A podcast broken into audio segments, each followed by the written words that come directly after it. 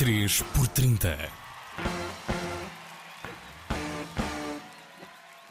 Uma viagem por 30 anos de concertos no Coraíso. Thank you so much, everybody. Obrigado. Obrigada. Thank you very much. Have a great weekend.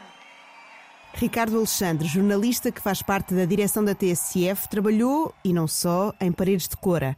A primeira memória que nos traz remete para o ano de 2003. Isso é muito difícil, é tremendamente é. difícil. Poderia, entre outros, eh, referir o concerto da PJ Harvey em 2003. Eh, a PJ Harvey é uma senhora de rock, é das, assim, das personalidades do, do rock que mais, eh, que mais admiro e aquele concerto em 2003 foi, foi extraordinário. Pela, pelo, pela, pelo setlist, pela, pela, pela presença dela, pela, pela forma como conseguiu agarrar aquele público. Eh, Arcade Fire eh, na primeira vez, portanto 2005.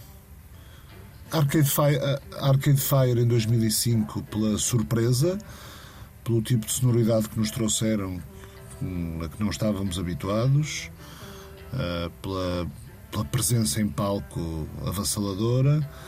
Uh, depois